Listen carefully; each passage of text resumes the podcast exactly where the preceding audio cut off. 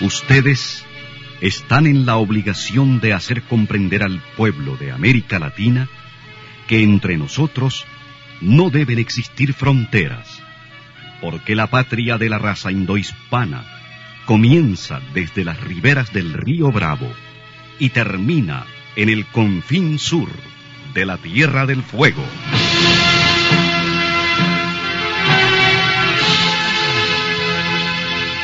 Sin fronteras. Un recorrido por los campos sin límites de la información, la música, la cultura, la economía y el deporte. Los hechos y los hombres que todos los días construyen un mundo sin fronteras. ¿Qué tal? Buenos días, bienvenidos y bienvenidas a Sin Fronteras. Hoy es miércoles 18 de marzo de 2020. Con Luis Enrique Guerrero y con Carlos José Hurtado a las 6 de la mañana con 30 minutos. Sin Fronteras, la revista, con William Griggs Vivado. Sintonícenos en Radio La Primerísima 91.7 y 105.3 FM. En la web www.radiolaprimerísima.com. En Bluefields, Radio Única 105.5 FM, Radio Bluefield Stereo 96.5 FM, Radio Caribe en Bilwi 100.9 FM y Radio Qué Buena en San Isidro Matagalpa 104.5 FM.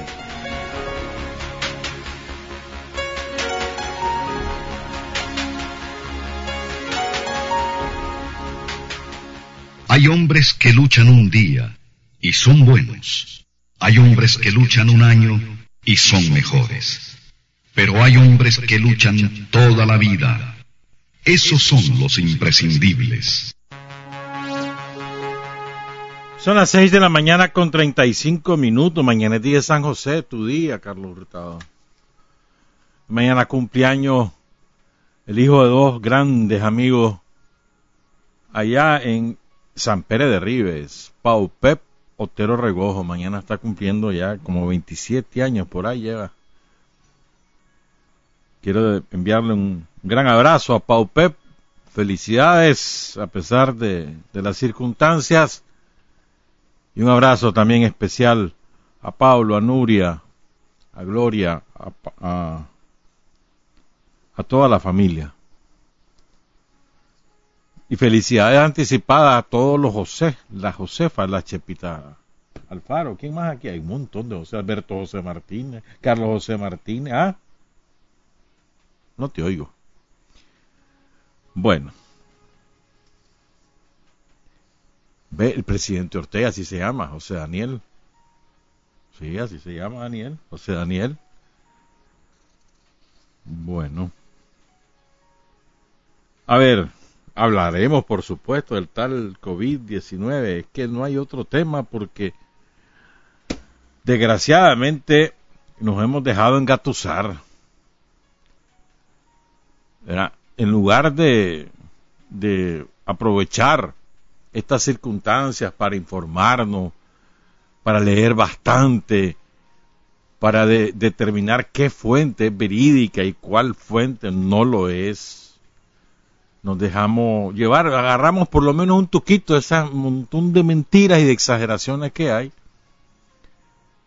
y terminamos confundidos, pues.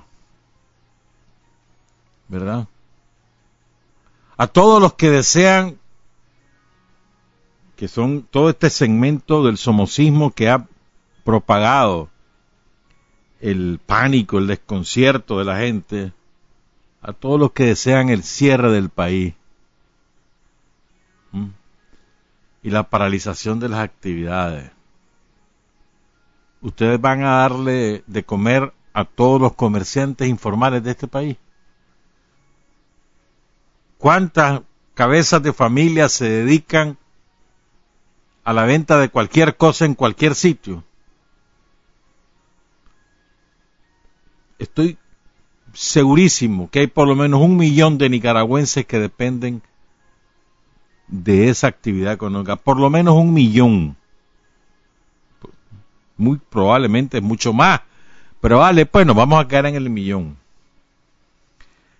el, el, el, señor y la señora que van con su carretón en las calles de los barrios de todas las ciudades vendiendo las cosas, la señora que vende tortilla, la señora que vende el fresco, la fritanga, las peluquerías,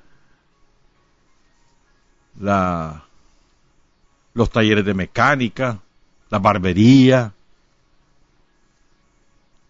Es que son tantísimas las panaderías, tantísimos y tantísimos negocios y por supuesto los grandes conglomerados. El mercado oriental, ¿cuánta gente trae en el mercado oriental? Entre 10 y 12 mil, por lo menos, de trabajar. El Iván, en Managua, estoy hablando del Iván Montenegro, el Carlos Roberto Wembe, el mercado de mayoreo, el Israel Levite, el mercado de Candelaria, el Oscar Benavide, y tantos mercaditos improvisados que hay por montones de lugares ahí en la carretera de Masaya el, en Lindavite, en la colonia de Centroamérica. Eso es Managua. Te va a León, hay por lo menos cuatro mercados. En Matagalpa hay por lo menos otros tantos. Y no solo la gente que ahí vende, no, la gente que lleva productos ahí, los transportistas o los productores mismos, o las empresas distribuidoras, ustedes les van a dar trabajo, ustedes se van a encargar de, de darles la cantidad que ganan diariamente. ¿Verdad? O sea, hay que, hay que ser inteligentes. Que ya Costa Rica cerró y que, eh, a partir de la medianoche de hoy y que ya Honduras cerró y y cerraron además cuando ya tenían caso. Cuba ayer reveló que tiene dos casos más, ya son cinco en Cuba y no ha cerrado y es una isla. Jamaica no ha cerrado. México no ha cerrado. Brasil no ha cerrado. Uruguay no ha cerrado. Chile no ha cerrado. ¿Verdad? ¿Por qué? Porque hay que guardar la calma. Hay que ser cautelosos. Ahí les voy a comentar lo que dice un experto a este respecto y que da la razón total a la actuación del gobierno del presidente Ortega, total. Más tarde se lo vamos a comentar. Pero creo que es importante antes hacer un enfoque general. Yo creo que nunca antes en la historia de la humanidad había quedado tan nítidamente definido el enfrentamiento global entre dos sistemas entre dos maneras de ver las cosas como ahora. El capitalismo en toda su crudeza y el socialismo en toda su bondad. Nunca antes. Y quizás lo que más ejemplifica lo que les estoy comentando, que no solamente, pero lo que más ejemplifica es lo ocurrido con el crucero británico que llevaba un grupo de pasajeros con el COVID-19 y que nadie quería recibir, lo rechazó Estados Unidos, lo rechazó México, lo rechazó todo el mundo. Y Cuba dijo, vénganse para acá. Aquí no tenemos miedo y nos importa más bien ayudar a los pacientes que ya tienen el virus a superarlo y que los demás no se contagien, que puedan regresar a sus casas. Vénganse para acá, no hay problema. Además, no solamente llegaron y es que ahí lo reciben, no, no, bienvenido, con abrazo, etcétera, vengan, vengan, siéntense aquí, que quieren comer, aquí pueden dormir, ¿cuándo se quieren ir? ¿En qué vuelo? Todo. Aquí están las medicinas, a ver, los pacientes, vengan, necesita hospital, sí, aquí no, no hay problema, usted se hospitaliza aquí. Aquí lo vamos a salvar. Porque lo que importa es el ser humano. ¿Ya? Y porque se sabe que si vos sabés tratar el COVID-19, hay un 99% de probabilidad de que no te muras. ¿Verdad? a los, con los enfermos. Y si sabes tomar las medidas preventivas, hay casi un 100% de probabilidades que no te vas a contagiar si sabes tomar las medidas preventivas, las individuales y las sociales. Entonces Cuba no, ¿por qué le vas a tener miedo? Si, hemos padecido el dengue, la viruela, el paludismo, la varicela, la topa, em, la poliomielitis. Yo creo que incluso los que vivimos en países empobrecidos, sobre todo en el trópico, tenemos muchísimas más fortaleza en el sistema inmunológico que los que nunca han padecido estas cosas y que nunca se han enfrentado a estos virus. No, no, no somos inmunes, pero tenemos muchas mayores fortalezas y mayores probabilidades de vencerlo. ¿Verdad? Entonces, al este, el gobierno de Nicaragua, al gobierno del presidente Ortega, le corresponde la tarea nada fácil de preparar las condiciones del sistema de salud pública, del personal y de la población para cuando el COVID-19 se presente en nuestro país, estemos listos a vencerlo. Y al mismo tiempo mantener funcionando la economía del país. Miren qué hipócritas que son. A ver, los curas dicen que no hay que hay que tomar no sé cuánta medida que hay que cerrar el país, que qué barbaridad que este sistema de salud no sirve. Claro, si es que ellos solo van al, Vivian Pela, que van a saber cómo están los hospitales y los centros de salud. Si de las limonas que recogen pagan el Vivian Pela, ¿por qué vos crees que los Pelas le, perdonan la vida? Para nada. Lo que van a saber ellos de cómo está el sistema de salud. Entonces dicen estos curas, ¿verdad? Que qué barbaridad, que el gobierno, que no sé cuánto, va, pues, cancelen las misas, pues. Vámonos, cancelen las misas. Dicen que cancelaron las procesiones en algunas diócesis. Sobre todo el más furibundo antisandinista, los dos más furibundos antisandinistas que son Mata y, y el delincuente este Álvarez. Rolando Álvarez es un delincuente. Bueno, cancelen las misas, pues. A ver, ¿cómo van a hacer con las limosnas? Cancelen prohíban que la gente llegue a la iglesia y nadie les pueda dar limona, vámonos. ¿Por cuánto tiempo? ¿Saben ustedes cuánto tiempo va a durar eso? ¿Tienen idea? Delincuentes. ¿Verdad? Porque los curas viven, entre comillas, de la limona, ¿vale? Pues, cancelen todo. Contraríen la, la orientación que les ha dado su jefe, que es el Papa contraríenla. Cierren las iglesias. Refúgiense en el sótano de las iglesias ustedes. A ver, ¿con qué, con qué van a sobrevivir? ¿No? Y no es que sean imbéciles, que también lo son, pero no es por eso, sino por su odio enfermizo al Frente Sandinista y al presidente Ortega. Por eso es que dicen las tonterías que dicen lo supera el odio y se alinean con los que son enemigos del ser humano. Y ellos que dicen defender al ser humano, imagínate vos, en virtud de pensar en la globalidad. A ver, pues, los taxistas, ¿de qué van a vivir si se paraliza el país? ¿A qué pasajeros van a transportar? ¿Quiénes va a dar? A los cadetes y a los dueños de los carros. ¿Verdad? Los ayudantes de los buses, los, los choferes, los dueños de los buses. ¿Cómo van a hacer? ¿Verdad?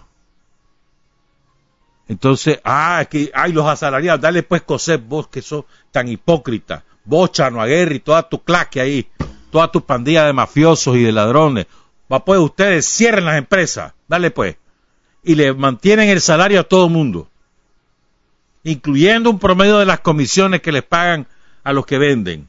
Dale pues, ciérrenla. Y ustedes asumen los costos. ¿Lo van a hacer? Ustedes que están tan preocupados, háganlo pues. ¿Verdad que no lo van a hacer? ¿Verdad que no?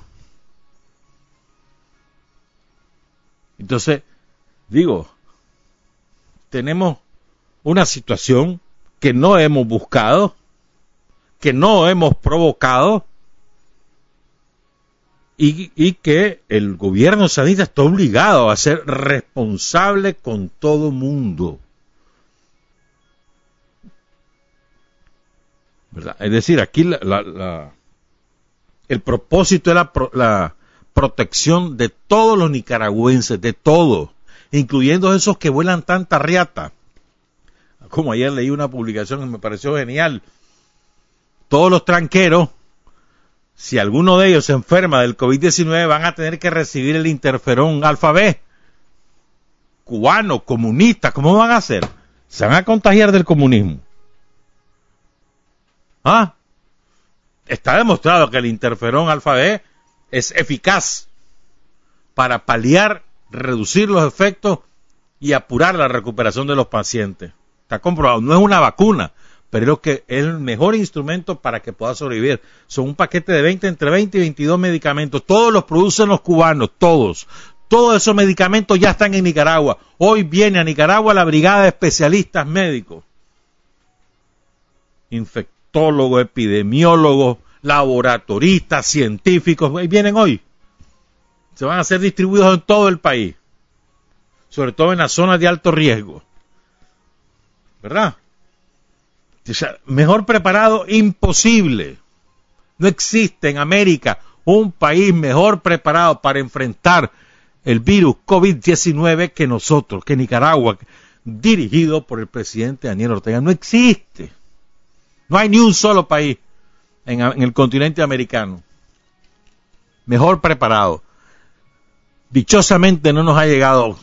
Quizás hoy nos llega, pues ni, modo, a tomar medidas que haya que tomar. Preservando los ingresos, la actividad, la vida, la seguridad de todos. Y también la salud mental. Porque estos desgraciados han, están practicando un auténtico terrorismo mediático que afecta la salud mental de los nicaragüenses. Y lo peor es que hay algunas personas que profesan el sandinismo, algunas de esas personas que terminan cayendo en su trampa. La ola de rumores, ya está aquí el COVID, pero no lo quieren decir y, y lo dicen en rumor, en grupos de WhatsApp, en grupos de Facebook, eh, digo, en grupos de Twitter, o en el boca a boca y, lo, y le van agregando, ¿verdad? Primero es, está confirmado, ¿viste? Me dijeron, me dijo alguien del MINSA que está confirmadísimo. Y se lo creen.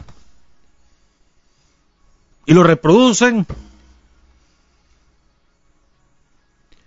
El presidente Daniel Ortega y Rosario Murillo, el Frente Sandinista, no mienten cuando nos toque decirlo, lo vamos a decir. Pero, hombre, ¿cómo vamos a inventar? ¿Cómo vamos a inventar que ya está aquí si no está? El tal Vivian Pela ni siquiera tenía la prueba del COVID. Hasta hace poco la adquirió. Ni siquiera eso tenían. Ah, no, ahí están en el Vivian Pela. Y como saben que los tiene, si no tienen la prueba para determinar que tenés o no tenés el virus. O sea, te das cuenta del extremo de los inventos, de las infamias, y todo con el objetivo de crear sobre en la población y que se convierta en animadversión, en, en, en ira, en rabia contra el gobierno. Ese es todo el objetivo. Mire, no se han fijado, como le leía a un compañero, no se han fijado. Ya no hay secuestro. Todos los días había alguien que desaparecía, fue secuestrado, hay niños que andan buscando ahí. Todos los días había eso. Ya no hay. Desaparecieron. ¿Usted ha fijado en eso? ¿Mm? Ya no hay presos políticos. Acabaron con los presos políticos. Ya nadie está de preso político. Se acabaron. Ya no hay secuestrados. Ya no hay. ¿Mm? Se acabó. Porque ahora su objetivo es. Todos sus troles están en eso. Metidos en todos los grupos habidos y por haber. multiplicando mentiras, infamia. Y me colocan a Bukele, semejante payaso como ejemplo. Bukele cada vez más desprestigiado en todos lados. Solo los salvadoreños quieren a Bukele. Cuando, cuando terminen de convencerse de la, de la calidad de bestia que tienen de presidente, y vas a ver lo que va a pasar en El Salvador. Y vas a ver.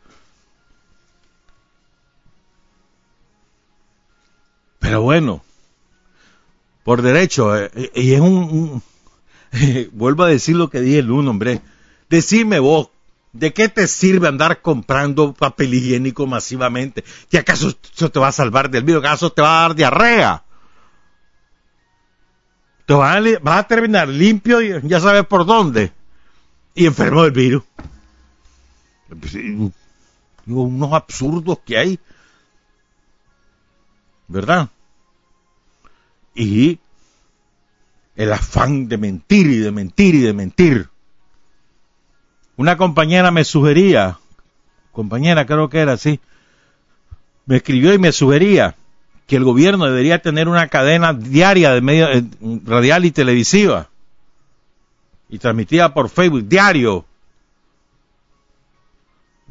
Eso quizás se haga en algún momento, pues, pero lo que quiero decir es, eh, para, contrarrestar esta cantidad de infamias que hay, ¿por qué, ¿por qué ocurre de que nos terminamos creyendo estas mentiras? ¿Sabes por qué? Porque prima el instinto de sobrevivencia. Hemos asociado el COVID-19 con muerte, con muerte segura. Es mucho más fácil que te muras de dengue a que te muras con el COVID.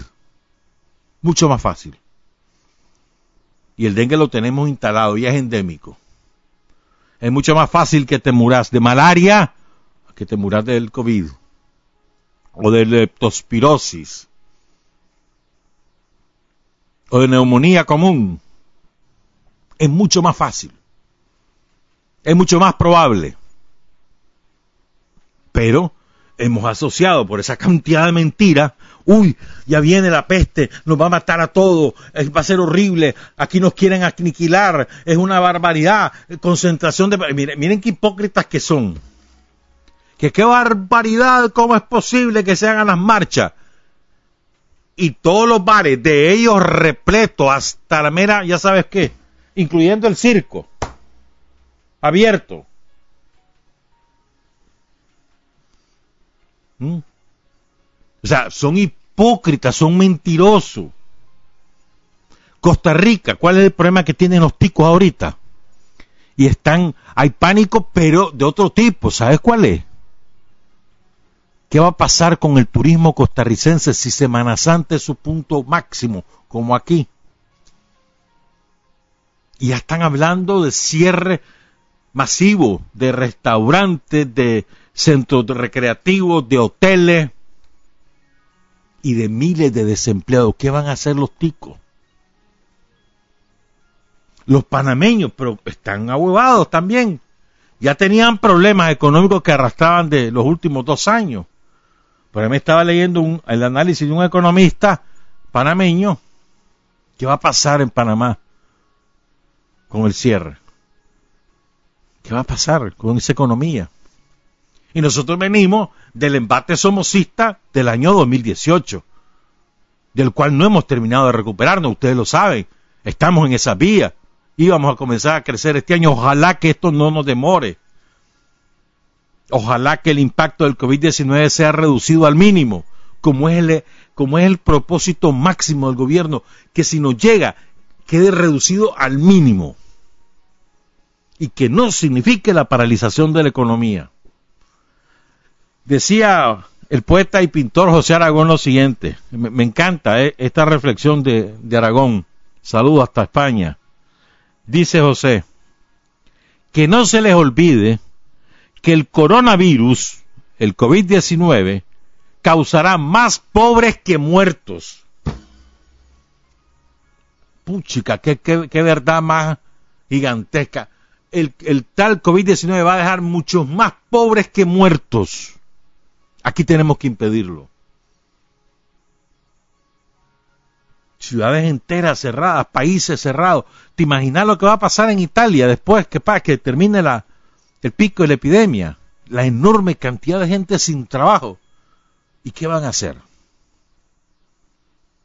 ¿Cómo van a sobrevivir? O en Costa Rica, o en Honduras, o en El Salvador. En El Salvador ya no cerraron dos cadenas ahí de restaurantes. ¿Dónde están los empleados? En sus casas, sin ganar salario. ¿Quién? ¿Quién les ayuda con sus deudas para mantener el día a día de su familia? ¿Quién les ayuda? Es decir, el COVID-19 va a dejar mucho más pobres que muertos. Es una frase de una enorme sabiduría, la de José Aragón. Y después hace una una paráfrasis con un, una famosa famoso escrito del, del guatemalteco hondureño Augusto Monterroso, uno de los más grandes escritores y, muy poco conocido en Nicaragua. Ya falleció hace como 10 años más Nacido en Honduras, pero criado en Guatemala porque su papá era guatemalteco y vivió también en México mucho tiempo. Ahí publicó muchas cosas. Augusto Monterrosa. Entonces él hace una construcción tomando su idea de esta manera. Dice, cuando, el pasó, cuando pasó el coronavirus, el COVID-19, los empleos y los derechos ya no estaban ahí.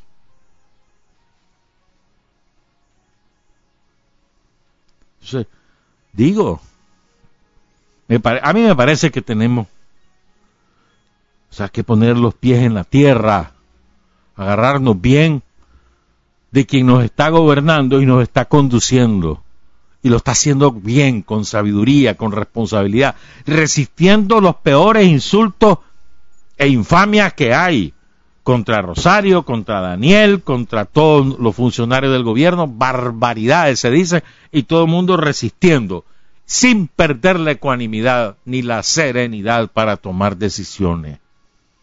No va a ser con insultos que nos van a hacer cambiar, no, no, no, no, no hay manera. Porque nuestro propósito es preservar la vida y la seguridad de todos los nicaragüenses, incluyendo a los somocistas incluyendo a la pandilla de ladrones que integra el COSEP, de todos. ¿O vos crees que las medidas que toma el presidente Ortega escogen sandinistas sí, no sandinistas no? Es idiota. Si es para todo. Yo voy a repetir lo que decíamos el lunes. Si me, me faltan muchas cosas que decir, pero bueno, voy a repetir lo que decíamos el lunes. ¿Verdad? Nunca antes habíamos tenido un mejor sistema de salud pública que ahora, incluso mejor que en los años 80, porque en los años 80 teníamos guerra y nos destruyeron decenas de unidades de salud, nos mataron a decenas de trabajadores de la salud, pero ahora estamos nunca, pero hoy estamos mejor preparados que nunca en la historia de Nicaragua. Un sistema de salud eficiente, distribuido territorialmente en todos los ámbitos del país, con personal de salud preparado en todas las esferas de la especialidad, abastecidos todos los centros de salud con lo necesario. Nunca antes habíamos estado mejor en el sistema de salud pública. Eso no lo pueden decir ni los hondureños, ni los ticos, ni los salvadoreños, ni los guatemaltecos, ni los mexicanos ni los argentinos, ni los chilenos, ni los españoles, ni los italianos, ni los franceses no lo pueden decir. Porque ellos se encargaron de liquidar su sistema de salud pública, de reducirlo a la mínima expresión, de desabastecerlo, de, de malpagar a los médicos, a las enfermeras, a los laboratoristas, a los auxiliares de enfermería, a todos los trabajadores de la salud de mal pagarlos, de desestimularlos, de extenuarlos con las jornadas laborales. No es aquí así, no es ese el caso nuestro. Bien. Nosotros no necesitamos estado de emergencia, porque todo está aceitado. Y van a ver esa maquinaria funcionando cuando desgraciadamente llegue el maldito COVID. Porque va a llegar, eso, ¿qué, va a impedir eso? Va a llegar pero lo vamos, la maquinaria lo va a aplastar y lo va a reducir a la mínima expresión, acordate de mí.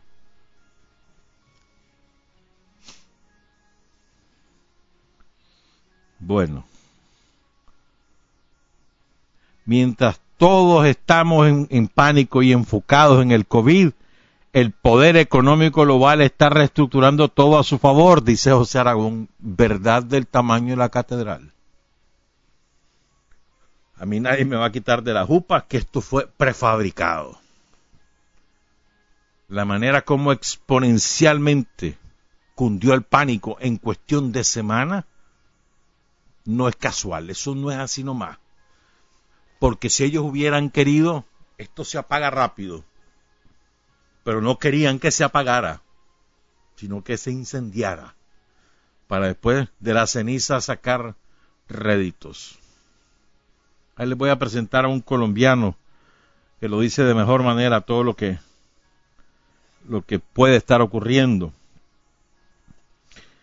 Voy a cerrar esta parte con, con esta frase y después la vamos a desarrollar. Miren, hay cinco cosas, cinco, cinco cosas cinco elementos que deben configurar nuestro comportamiento como ciudadano y como sandinista en este momento. Hay cinco cosas. Las cinco son de igual importancia, pero no se pueden decir las cinco al mismo tiempo, las voy a decir en, en orden cualquiera. Pero las cinco cosas son de igual importancia. Primero, serenidad. Tenemos que estar serenos. Segundo, confianza en nuestras autoridades. Tercero, sensatez. Cuarto, sensatez y responsabilidad. Cuarto, disciplina. Y quinto, solidaridad. Vamos a hacer la pausa y regresamos. Son las siete con cinco. Para decir la verdad hay cinco dificultades. Tener el coraje para comunicarla la inteligencia para reconocerla, el arte para convertirla en arma, la capacidad para seleccionar a aquellos en cuyas manos será útil y la habilidad para propagarla. Está usted sintonizando Sin Fronteras. Muchas gracias a todos los que nos están sintonizando en Facebook Live a través de la página Soy Sandinista de Carlos Amador. Salvaje ese video. ¿Vos lo viste ese video, Luis Enrique? El del mariachi mexicano. ¿Verdad que está salvaje? hasta ahora me sé el nombre de la muchacha, Carla Vargas. En la página Soy Sandinista está el video también. Una somoteña. Entonces ponía el mariachi. Son como unos 10 los integrantes del mariachi, así en herradura, cantando Daniel se queda la, la del boqueño. Salvaje si la cantan porque además bailan. ¿Lo viste bailando? bueno, saludo pues a todos los que nos están sintonizando por Facebook Live y a los que nos sintonizan también en otras radioemisoras en vivo, en diferido. Muchas gracias a todos y a todas. Yo les decía, nunca antes ha sido tan nítido el enfrentamiento global entre dos maneras de ver la vida y las relaciones de unos seres humanos con otros seres humanos como ahora. Lo que tenemos una manera de pensar de que el centro de la vida es el ser humano y no el dinero y los que a la inversa. Para ellos es más importante el dinero que cualquier otra cosa. Entonces, ¿qué es lo, que ha ocurrido en, estos países que se la dan de muy civilizados, que nos vienen a dar aquí, no consejos, no, nos quieren dictar normas de comportamiento político, social y económico, ¿qué es lo que ha pasado? Estas sociedades abandonaron a los mayores a su suerte. Y hablo de las sociedades, no solo los estados, porque las sociedades fueron contaminadas por la concepción de las élites económicas eh, que impusieron el neoliberalismo donde lo que, lo que importa sos vos, lo demás no importa. Vos salvate que lo demás no importa, eso esa es la filosofía. Entonces, a los ancianos, las familias, las familias desechaban a los ancianos, viviendo solitos, sin que nadie los cuide, sin que nadie les ayude con sus compras, sin que nadie los acompañe, se converse con ellos. ya no digamos la salud. Muchos de esos ancianos que desgraciadamente se contaminaron con el COVID fallecieron. Ya han más de ocho mil muertos y más de doscientos mil contaminados, el último conteo que hay esta madrugada. ¿Verdad? Bueno. Nosotros aquí, ¿qué hacemos con los ancianos? Para nosotros, los ancianos, son parte de nuestra propia vida.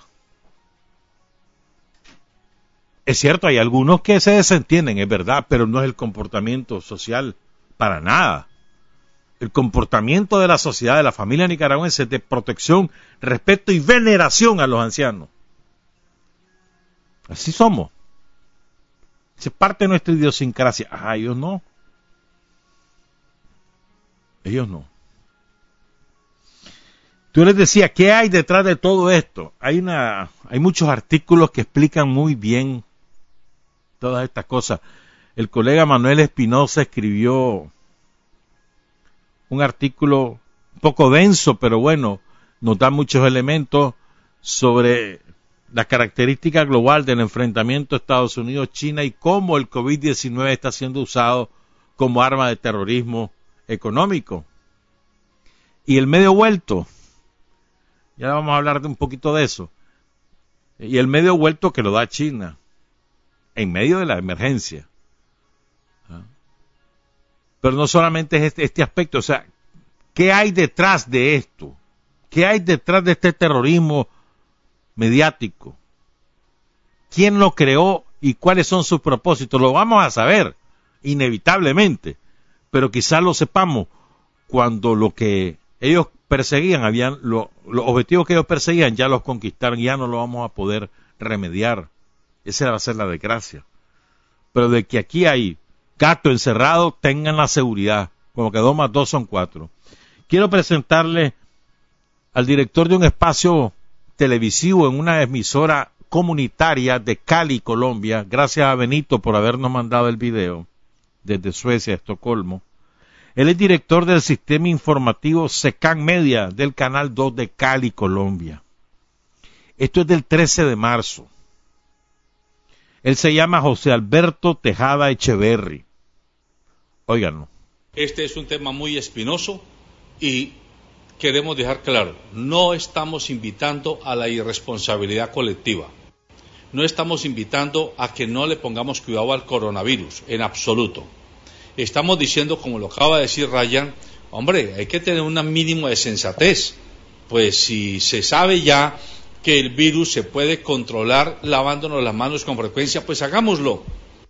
Si se sabe ya que hay que evitar estar tocando eh, superficies que mm, tocan muchas manos eh, de manera eh, indiscriminada, pues evitémoslo y tomemos medidas. Eso es sensatez. Pero la sensatez, que es previsida, previsiva, no puede llevarnos a la paranoia colectiva del miedo a la muerte. Ojo con esto. Detrás del coronavirus, detrás de todo este discurso mediático, hay un lenguaje subliminal que nos está invitando a una especie de apocalipsis latente. Ojo que viene el coronavirus, el gran Armagedón que llega a la humanidad a matarte, y entonces todos comenzamos a paralizarnos como sociedad, como colectividad y comenzamos a actuar solo como individuos, es decir, exacerbando el espíritu de sobrevivencia, porque el miedo a la muerte lo que hace es exacerbar el espíritu de sobrevivencia que por definición es individual. El espíritu de sobrevivencia en la especie humana no es colectivo. Dicho esto, pasemos a los temas gruesos que se esconden. Yo me atrevo a insistir que lo que se viene es una jugada maestra del capitalismo financiero mundial. ¿Por qué? Porque en los años 2007-2008, yo me acuerdo, yo estaba en España cuando comenzó la crisis de la construcción. En España, 2006 ya se comenzaba a sentir. 2007 era cada vez más fuerte pero todo el mundo habla de las, de las crisis de las construcciones, de la vivienda, de la edificación. y de allí se vino a la crisis de los papeles falsetes de la banca con la que han invertido, los llamados hipotecas subprime, que le prestaban plata a usted para que comprara hasta, ah, no sé, eh, lo que quisiera Exactamente, porque entonces a cualquier persona le decían, usted tiene apartamento, venga, ese apartamento vale 100 mil euros, venga, le presto otros 100 mil para que usted lo amueble, para que usted se vaya de viaje, para que prepare el, cuarto del bebé que va a llegar, para que le compre carro a su abuela, para que le compre carro a su bisabuela, para que, ah, es decir, endeudaron a la gente, sacaron dinero a montones al mercado, dinero improductivo, y cuando se quebraron, ojo, los fondos de inversión que estaban detrás de esa crisis de los años 2007-2008, ¿qué hicieron? A través de los bancos presionaron a los estados nacionales a que le inyectaran dinero, pero no a la economía, sino a ellos, a sus fondos y a sus bancos. Bueno, ahora vamos a lo mismo, con toda seguridad que vamos a lo mismo. ¿Qué, qué están preparando? El escenario como se está cayendo la economía mundial porque no hay consumo, entonces las acciones se caen.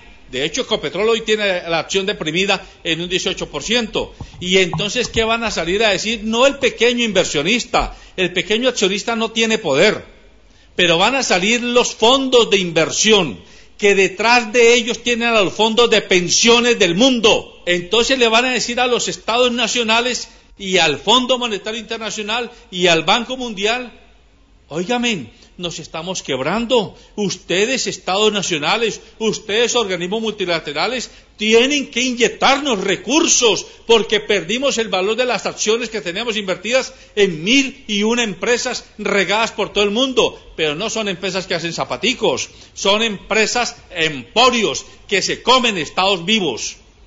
Y entonces esa crisis financiera que se avecina le va a inyectar recursos a ellos, no a usted y a mí, no a los empresarios de verdad, no a las economías cotidianas. Segundo, como se prevé que esa situación viene, pues claro, como los fondos de pensiones son los grandes inversionistas, a través de decirle al, gobierno, vea, yo tengo que desinvertir en las acciones de las grandes corporaciones internacionales y voy a coger mi plata y se la voy a invertir a usted, gobierno, en títulos del tesoro. Como quien dice, usted se queda con la deuda, usted me salva a mí y después le cobra a los contribuyentes que son usted y yo, porque nosotros pagamos así no nos demos cuenta conscientemente. Y los grandes tenedores de esos bonos salvarán su plata con creces a costa de nosotros. Pero los fondos de pensiones tienen allí un gran argumento para decir, ahora sí se requiere una gran reforma pensional global, que es lo que vienen intentando hacer, no en Colombia, en todo el mundo. Porque como nos caímos económicamente, no podemos seguir teniendo este tipo de, de regulaciones.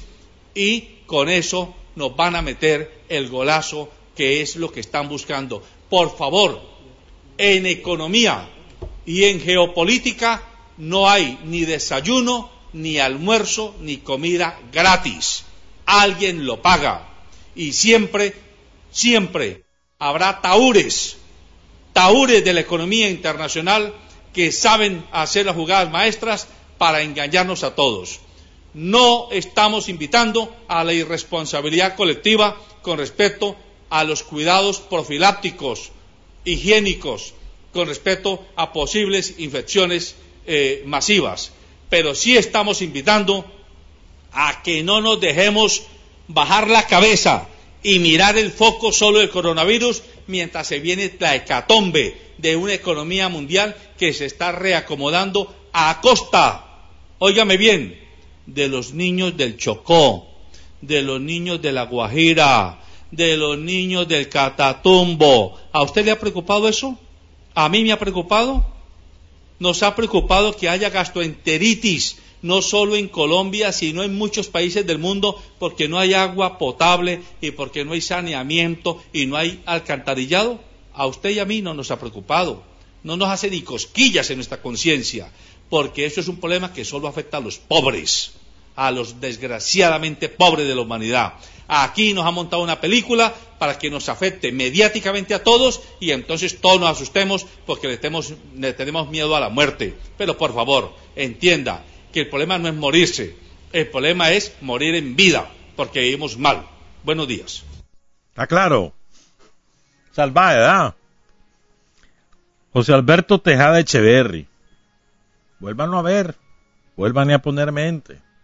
Hablemos un poquito, sí, de esto que a nivel global está ocurriendo. Sobre la, vamos a partir de la tesis que esto no es fortuito, que no es un virus que, que saltó por, por X o Y razón, por una ley natural que saltó de los animales al ser humano.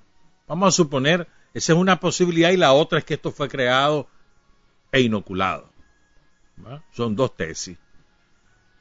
Si fue la, de comer murciélago o de comer lo que sea que han comido en el mercado de Wuhan y que de ahí saltó a un paciente, al paciente cero que todavía no está identificado, y es muy importante hacerlo, para a partir de ahí determinar cómo fue el comportamiento epidémico, Entonces, vamos a suponer que eso no fue lo que ocurrió. Vamos a suponer que fue un ataque una, eh, a ver, que fue un virus utilizado como arma biológica por los yanquis para joder la economía china. Y vamos a ver qué fue lo que ocurrió. Bueno, suponete, estalla la, el brote epidémico, no está preparado el gobierno chino para de pronto enfrentar un brote de esta magnitud sobre todo las autoridades locales de la ciudad de Wuhan y de la provincia en la que está ubicada, no están preparados. Al principio lo desborda la crisis, incluso lo quieren atajar porque creen que es mentira. tuvo que intervenir el gobierno nacional de China y apenas intervino el gobierno nacional, la epidemia empezó a controlarse, cerraron las ciudades, cerraron las provincias, todo, ¿qué pasó afuera mientras esto ocurría? Qué bárbaro los chinos, Cerraron una ciudad, qué desgraciado, y no dejan que salgan. ¿Se acuerdan que pasaba eso? No se acuerdan. Eso fue la propaganda. En los medios de comunicación que hoy piden que se cierren los países, dijeron chanchadas de los chinos por haberlo hecho. ¿Se acuerdan? ordenó el cierre del transporte público, ordenó que todo el mundo se quedara en sus casas y a la semana, diez días, había atajado la expansión de la epidemia. Y simultáneamente hizo inversión masiva en instalaciones hospitalarias, 12 hospitales construidos, habilitados o construidos. Ya cerraron todo, ya no, la cantidad de pacientes, de nuevos pacientes que se reportó antier, 28 de nuevos pacientes, no muertos, nuevos pacientes. Ya, ya está totalmente controlado el brote epidémico. Pero lo que va a ocurrir es que van a aprender, o sea, los, chinos van a aprender sus cuerpos a convivir con ese virus y a desarrollar defensa propia del organismo. Eso es lo que va a ocurrir como nosotros hemos adquirido mucha defensa para atajar los que nos causan la gastroenteritis o nos causan distintas afecciones, incluyendo la gripe o, el resfriado o lo que sea. ¿Estamos claros? Pero al principio, Recuerden cómo vilipendiaron al gobierno chino. Es una dictadura, es una barbaridad que encerraron a la pobre gente, no la dejan transportarse, hay histeria, la gente se está, se está suicidando. Me acuerdo que leí yo en un diario europeo, en un diario francés. Se están suicidando en China. Se interrumpió la señal ahí, Carlos. Este, se están suicidando en China porque no aguantan. ¿Ya? Es decir, de todo se dijo dictadura horrible, espantosa, ese partido comunista. ¿Qué pasa? Vos sabés que hay muchas empresas europeas y norteamericanas que han invertido en China. En sociedad con, con capitales chinos, estatal o privado, pero que mayoritariamente eran europeas y norteamericanas y, e invertían en China por la, eh, lo barato de la mano de obra calificada y no calificada. Entonces se iban a China, invertían, ponían una empresa de tecnología, de elevada tecnología, de todo tipo, en todo tipo de, ramas económicas, de acero, de metalurgia, de todo, mano. Entonces, cuando empieza la expansión de la epidemia, se desploman las acciones de todas esas empresas europeas, norteamericanas, canadienses, muchas canadienses, incluso brasileñas y argentinas. Se desploma el valor de todas esas acciones porque ya hay pánico. ¿Qué va a pasar en China? Y entonces los dueños, los europeos, empiezan a vender porque ya hay su empresa se perdió el valor y entre más tiempo tarden en vender, más van a perder valor, entonces empiezan a vender. Fíjense bien, vamos a, estamos partiendo de la tesis de que esto es, esto es un arma biológica utilizada por Estados Unidos para joder a China. Estamos partiendo de esa tesis. Entonces, hasta ese momento, a China le está yendo muy mal. Tiene paralizado una región vasta de China. Tiene la actividad económica muy seriamente golpeada, ¿verdad? Tiene eh, que usar muchos recursos para frenar la epidemia y no hay una actividad económica en desarrollo. Y además se le ha expandido incluso a territorios eh, administrativos especiales como Hong Kong o Macao. ¿Estamos claros? O, China-Taiwán. Entonces, está, fregada, China está fregada. Y además en el ojo del huracán, ¿se acuerdan lo que pasó? Que hubo ataques contra chinos, turistas chinos en Europa, en Estados Unidos, golpizas hubo chinofobia, xenofobia se llama, pues. chinofobia, es decir, porque masivamente decían los chinos, es culpa de los chinos. Todo eso ocurre al principio. Comienzan a vender las acciones de los dueños de las empresas. ¿Quién creen que se las compró? ¿Quién cree que se las compró? Y se las compró baratísimo. Los chinos. Los chinos compraron esas empresas. Entonces hoy los chinos son dueños de empresas de alto desarrollo tecnológico y van a ser dueños de una enorme porción del mercado en una infinita variedad de productos. Sea, revirtieron el resultado. Y ya la economía china ya no está paralizada, ya está volviendo a la actividad, ya vuelve a la senda del crecimiento. Su moneda al principio sufrió, no hicieron nada porque se, porque sufriera, porque querían aprovechar el momento para hacer esto que les acabo de decir, comprar las acciones de esas empresas que las querían vender, las empresas asentadas en China, de capital extranjero.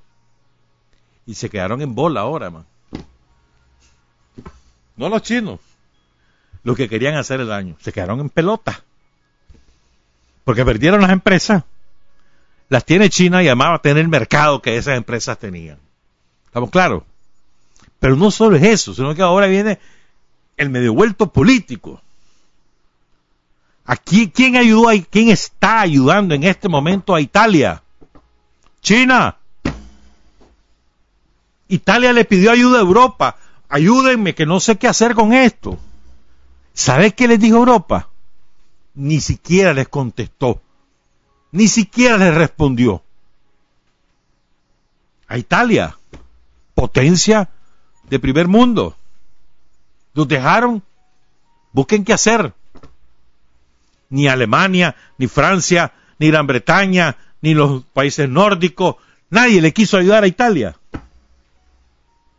¿Quién le ayudó? China, que estaba empezando a salir de su brote epidémico, le mandó médicos, le mandó mascarillas, le mandó pruebas para detectar el coronavirus COVID-19 le mandó los procedimientos, los protocolos.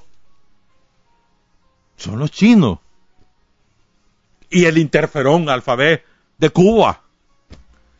Cuba tiene una planta en China que produce en conjunto con, o, en sociedad con China, produce el interferón alfabet, porque es un efectivo antiviral. No es una vacuna es un tratamiento paliativo que te ayuda a recuperar mucho más rápido y a vencer el virus, pero no es una vacuna. con el interferón. Si te aplican interferón tenés altísimas probabilidades de superar la enfermedad en muy, en muy corto plazo. Y por supuesto no morir. Pero bueno, todo eso lo mandó a Italia. ¿Qué está pasando en España? Lo mismito. Peor aún, viene China y le ofrece a los españoles, mira, yo te puedo ayudar. No, gracias, le dijo la España al principio. Porque lo tenemos que hacer en el marco europeo. Y cuando le pidió ayuda a Europa, Europa le dijo que no a España. ¿Y a quién tuvieron que recurrir? A China. ¿Quiénes están mandando la mascarilla? China. ¿Quiénes están mandando los protocolos y la medicina? China. A los españoles y a los italianos. El medio vuelto completo. lo que presumían iba a destruir a China ha fortalecido a China. Es decir, en medio de la brutal embestida que significó el brote epidémico, China ha salido fortalecida. Nosotros vamos a salir fortalecidos de esta. ¿Sabe por qué? Porque van a quedar en evidencia todos los homocistas. Ahorita que se froten las manos porque han logrado sembrarle a sus obras la duda y no sé, espérate. A la vuelta de unos días van a quedar reducidos a la nada. Ya vas a ver por qué porque simplemente van a ver al gobierno actuando como debe actuarse, salvando vidas, protegiendo vidas, sin paralizar la economía. Entonces, eso va a ser el medio vuelto para ellos, y vas a ver. Entonces, todos los que ahorita, incluso desde nuestro lado, han estado diciendo que deberíamos tomar medidas, que mirar, qué barbaridad, todos van a quedarse con, así, tapaboca. Y va a ser dentro de muy poco tiempo no menos de una semana, ya vas a ver. Ya vas a ver. Y vamos a salir fortalecidos. Primero, porque nuevamente vamos a demostrar la calidad de gobierno que, que hacemos. Segundo, porque la sociedad va a estar mejor organizada, más sensibilizada ante temas de salud pública.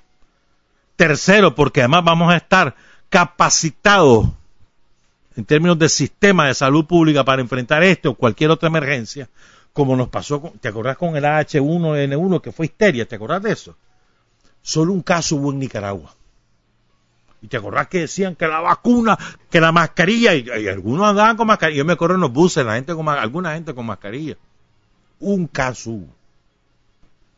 Uno y además nos decían que eso era horrible, que esa gripe nos iba a matar a todos. Me acuerdo de esa campaña masiva.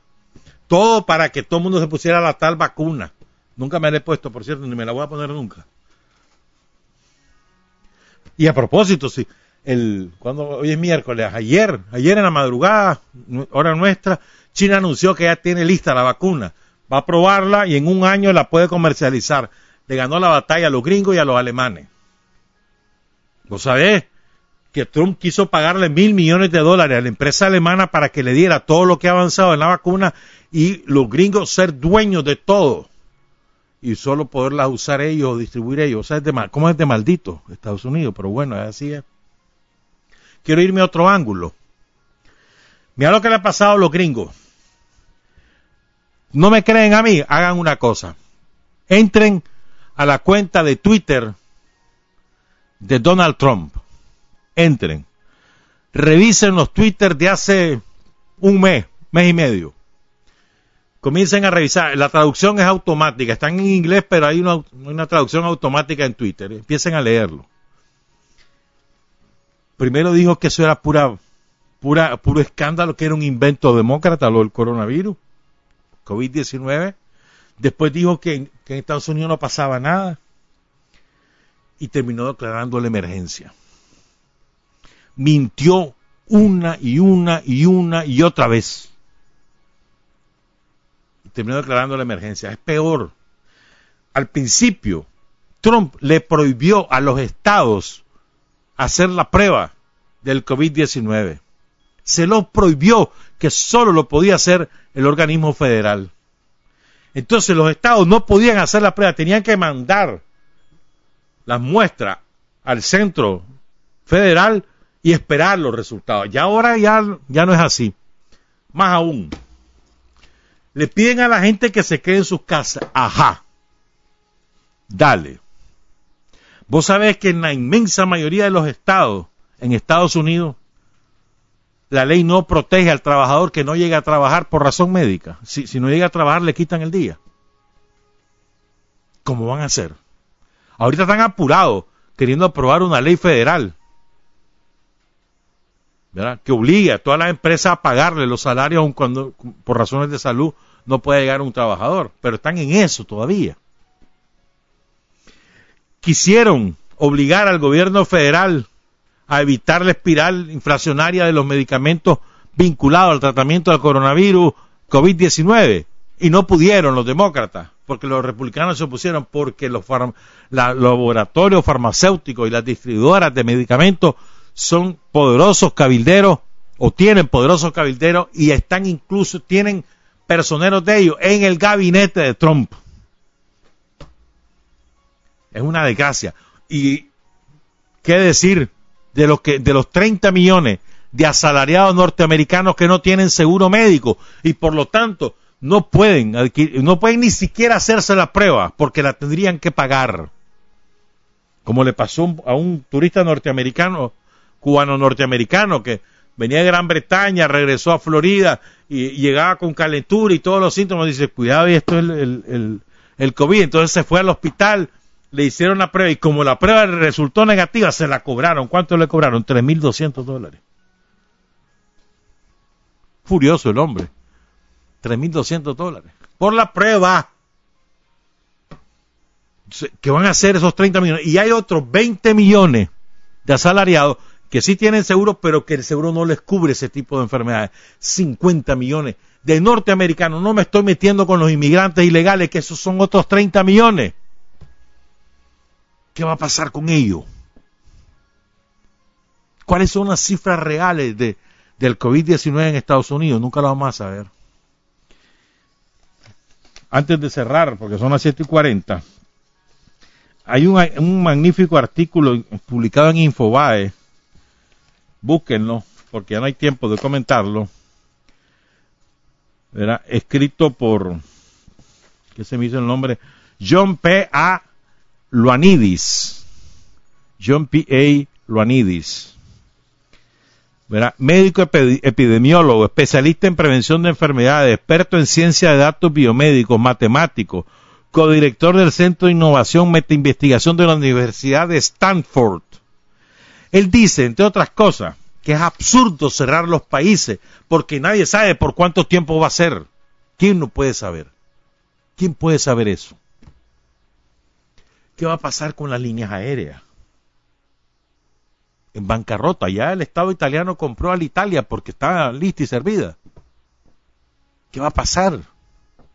Y los miles de trabajadores, al desempleo, aquí en Nicaragua, en Centroamérica. ¿Por qué crees que Avianca anda de pipito con Bukele? Primero porque capital colombiano salvadoreño y segundo porque está esperando que, los que Bukele le dé reales para sobrevivir. ¿Qué va a pasar? Con la línea aérea? ¿Qué va a pasar con los desempleados? ¿Quién va a asumir esa carga? Así lo, definen ellos. ¿Quién la va a asumir? ¿Quién va a asumir el destino de esa familia? ¿Mm? Esto y además hay otra cosa, hermano, hay otro ángulo. Ayer lo decía muy bien Rosario. Hay otro ángulo. El COVID-19 implica sobre, eh, sufrimiento de miles de personas. Sufrimiento porque padecen la enfermedad, sufrimiento porque algún familiar padece la enfermedad y sufrimiento porque como consecuencia perdieron sus trabajos. Miles de miles de miles de personas, miles, millones. ¿Qué va a pasar con todo ello? ¿Te imaginas la tragedia que está por venirse? La tragedia que, no, que le viene encima a todas esas sociedades y que nosotros tenemos que reducir al mínimo posible. Por eso tenemos un gobierno como el de Daniel. Al mínimo posible el efecto económico en la sociedad. Tener la suficiente cintura, elasticidad, inteligencia para que cuando llegue el maldito este virus no nos haga mella y que el país continúe funcionando, a pesar de todos los agoreros. Ay, que ya cerró Costa Rica, Honduras, te pusieron tanques, de todas maneras, y avión como el imbécil de José Palé que puso a Costa Rica al norte de Nicaragua, era estúpido. Y quiere ser diputado y quiere ser ministro, hasta quiere ser presidente estúpido.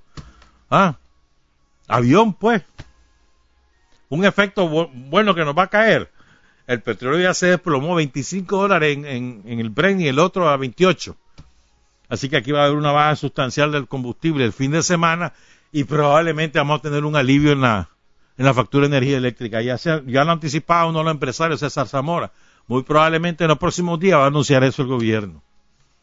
Porque se reducen los costos de, del búnker. Que um, ya no tenemos tanto, tanto consumo de energía producido por búnker, pero todavía tenemos, pues, como la mitad, el 40%. Bueno, ahora quiero cerrar con, con lo que estaba diciendo al finalizar la primera parte. Cinco elementos, compañeros. Serenidad. ¿Qué significa serenidad? Tranquilidad, calma. No nos pongamos nerviosos. No tomemos decisiones precipitadas. Tranquilidad, sereno. Con serenidad vamos a enfrentar esta situación que no la hemos creado. Confianza. Confianza en nuestras autoridades, en el sistema, en los trabajadores de la salud una confianza más certificada por la Organización Panamericana de la Salud. Ahí andan los especialistas que en Matagalpa, que en Managua, que en todas partes, vigilando que todos los procedimientos que ellos han acordado, que ellos han determinado para el mundo entero, se apliquen en Nicaragua y en todas las, en todas las partes lo han certificado. Y han felicitado al Estado de Nicaragua por su sistema de salud y por las medidas tomadas. Felicitado. Eso es difícil encontrar un organismo internacional. Eso lo pueden ver, ahí están las declaraciones de, la representante López. Entren a la página, les encanta navegar y andar en, en las redes sociales buscando el cuello. Entonces busquen la web de la OPS y vean lo que dicen sobre Nicaragua. Felicitando a Nicaragua. Confianza. Tenemos el mejor sistema de salud pública de la historia de Nicaragua está ahora construido tenemos los mejores recursos médicos de la historia de Nicaragua en el país. Tenemos a los mejores asesores posibles en salud pública que son los cubanos que vienen hoy. No hay mejor asesores que ellos, no hay, no existen en el mundo mejores asesores que ellos, ni los gringos, ni ninguna, ni los chinos, pues, los cubanos. Los mejores van, vienen para acá. Confianza, compañeras y compañeros, confianza.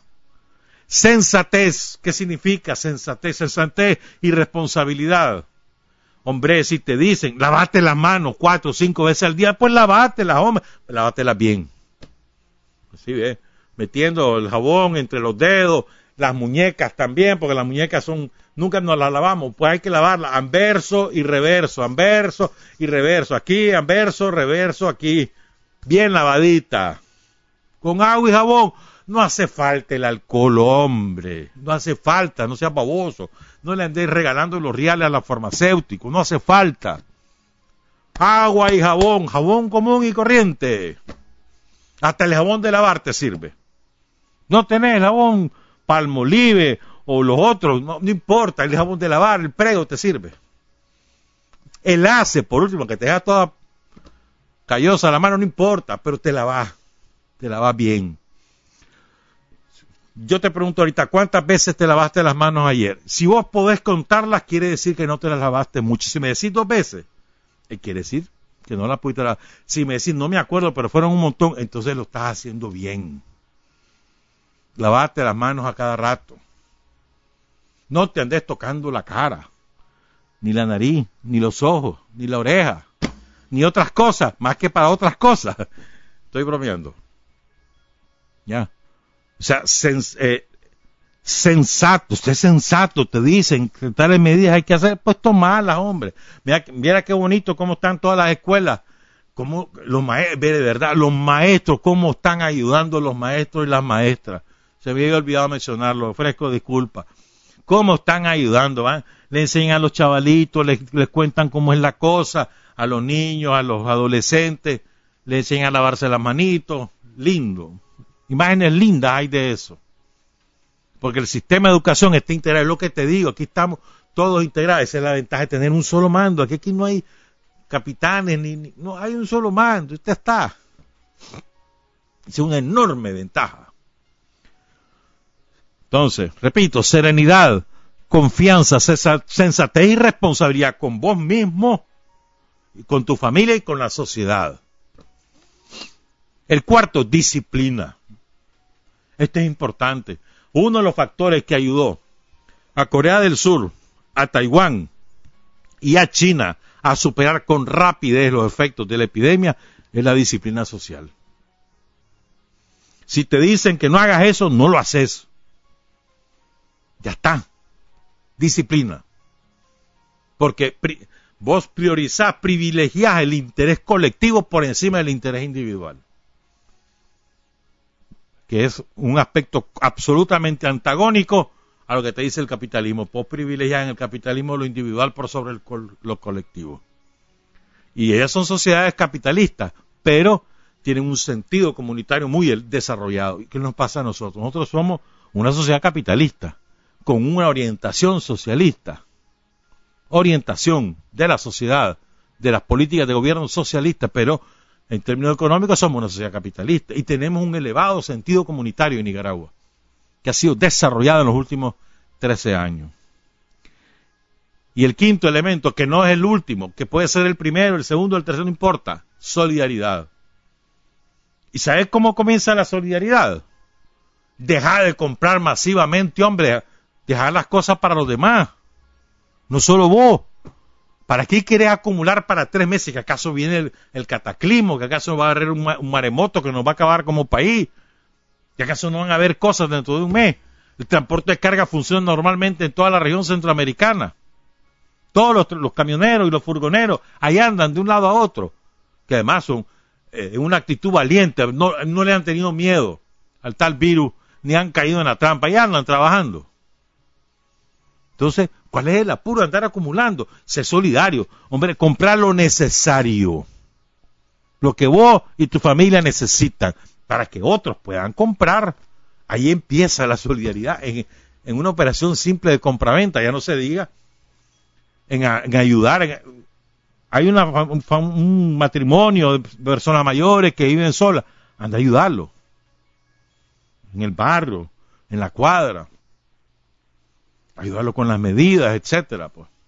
Solidaridad con nosotros mismos, con nuestra familia, con la sociedad y con otras sociedades que también tenemos que aprender a ser solidarios, consolidar esa característica de los nicaragüenses. Tengamos confianza, compañeros. Tenemos un capitán del barco que nos va a saber llevar a buen puerto con el menor costo posible. Vamos a superar esta emergencia que no hemos provocado, la economía no va a sufrir las consecuencias y vamos a salir fortalecidos como sociedad. Buenos días, buenas tardes, buenas noches. Trabajar, avanzar, combatir, vencer. Patria y libertad. Revolución es sentido del momento histórico. Es cambiar todo lo que debe ser cambiado. Es igualdad y libertad plena es ser tratado y tratar a los demás como seres humanos. Es emanciparnos por nosotros mismos y con nuestros propios esfuerzos. Es desafiar poderosas fuerzas dominantes dentro y fuera del ámbito social y nacional. Es defender valores en los que se cree al precio de cualquier sacrificio. Es modestia, desinterés, altruismo, solidaridad y heroísmo. Es no mentir jamás ni violar principios éticos. Es convicción profunda de que no existe fuerza en el mundo capaz de aplastar la fuerza de la verdad y las ideas Revolución es unidad, es independencia, es luchar por nuestro sueño de justicia para Cuba y para el mundo, es la base de nuestro patriotismo, nuestro socialismo y nuestro internacionalismo.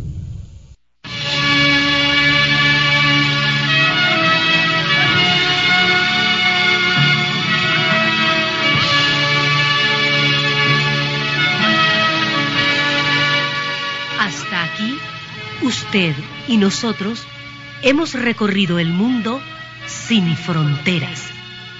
Los hechos que los hombres producen transformando su realidad desde aquí, Nicaragua, tierra de libertad.